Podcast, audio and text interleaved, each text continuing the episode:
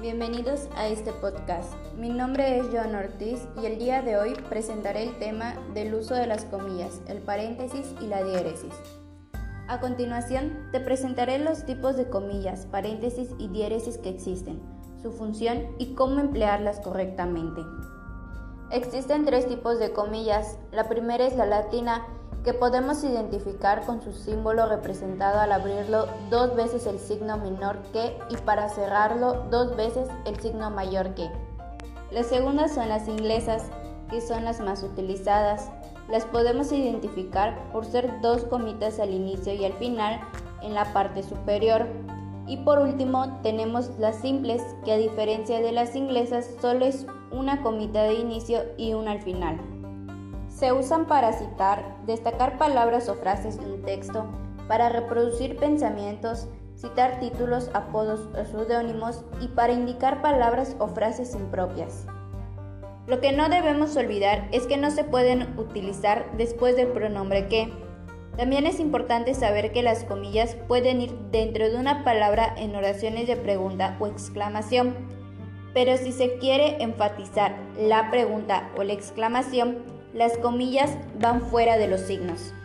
Por último, si tenemos una oración entre comillas que va al final de un texto, debemos tener en cuenta que, por último, si tenemos una oración entre comillas que va al final del texto, debemos tener en cuenta que las comillas finales van antes del punto. Como segundo punto hablaremos de los paréntesis, que su función es encerrar notas aclaratorias, noticias, datos, fechas, etc. Existen tres tipos. El primero es el paréntesis redondo, el segundo los corchetes y el tercero las llaves.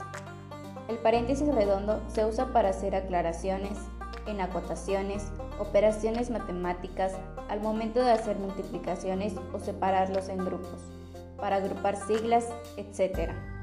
Los corchetes indican puntos suspensivos o para introducir datos o notas aclaratorias. También los podemos ver en textos o citas de otros autores cuando el editor incorpora alguna parte de dicho autor. Otros de sus usos son para encerrar transcripciones fonéticas. Las llaves encierran textos y se utilizan en esquemas, cuadros sinópticos, etc. Se usa para desarrollar lo expresado inmediatamente antes o después. Para finalizar, la diéresis son dos puntos colocados sobre la U.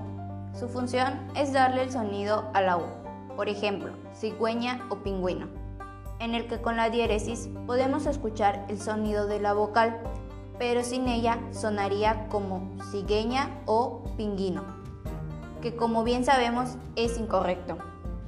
Otro punto que debemos tener en cuenta es que la diéresis nunca va a ir como gua o guo, porque sin la diéresis ya tiene el sonido de la U, y colocarle los dos puntos en un texto sería incorrecto. Siendo todo de mi parte, me despido con la esperanza de haber podido cumplir con la información suficiente. Sin más que decir, les mando un cordial saludo.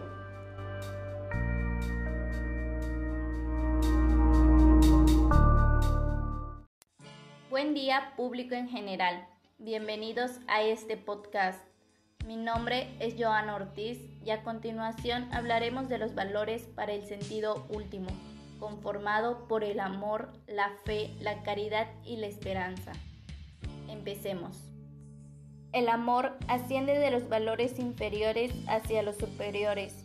Es benevolente, ayuda a que las personas sean ellas mismas y que el otro se desarrolle y engrandezca.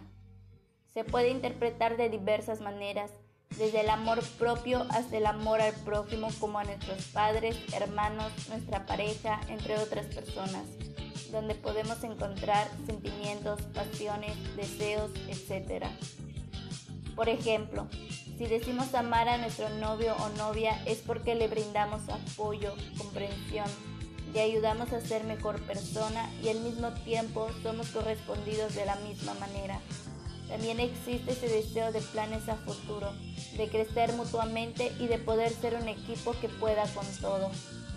El amor tiene cinco formas, que es el deseo y conocimiento del ser amado, la afirmación del otro, el anticipo del futuro, la manifestación del amor y el amor como don.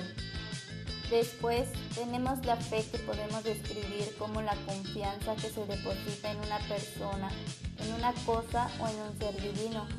Por ejemplo, en el catolicismo se enseña que Dios es misericordioso y bondadoso, además de que si nos sentimos solos o en problemas podemos contar con Él, porque nos escucha.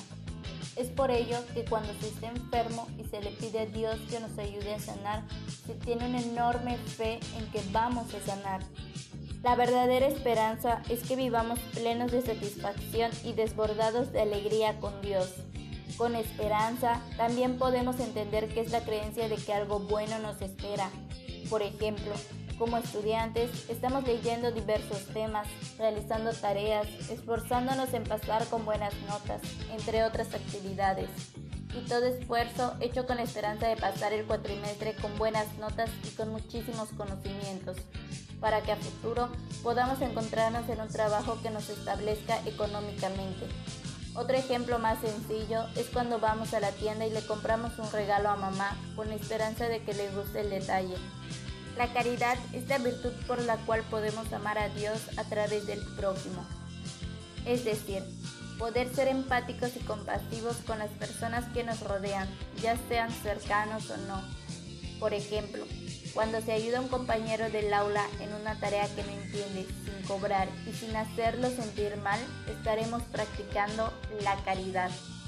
En conclusión, el amor, la fe, la esperanza y la caridad son virtudes muy bonitas, importantes y que conllevan una gran responsabilidad, pero que si las practicamos seremos mejores personas y se verá reflejado en los distintos lugares en donde nos encontremos. Sin más que decir, espero les haya gustado, les mando un cordial saludo y hasta la próxima.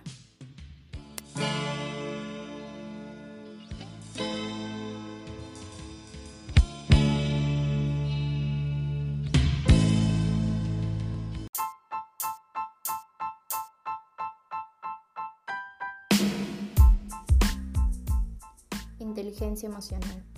Es importante aprender a equilibrar nuestras emociones para poder progresar de manera personal y social.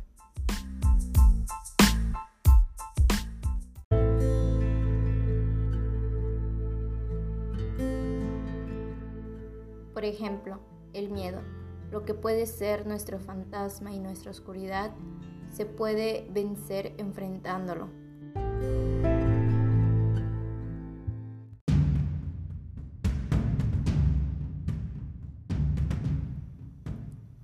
Otro ejemplo es la alegría. Cuando alguien piensa en nosotros para darnos un detalle es emocionante, pero es aún más emocionante cuando compartimos la alegría con los que nos rodean.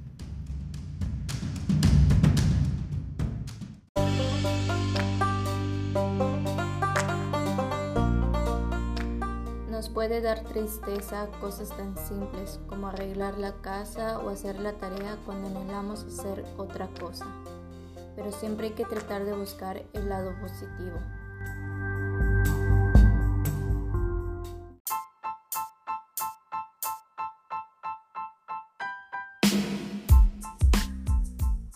Podemos tener un mal día, pero nunca desquitarnos con los que se preocupan por nosotros.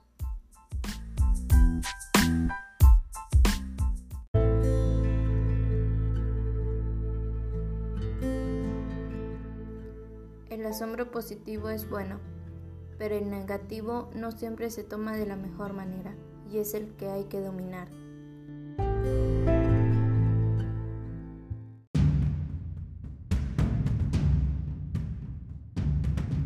Lo que a nosotros nos da asco, a otros les encanta. Siempre debemos de ser respetuosos cuando algo nos disguste.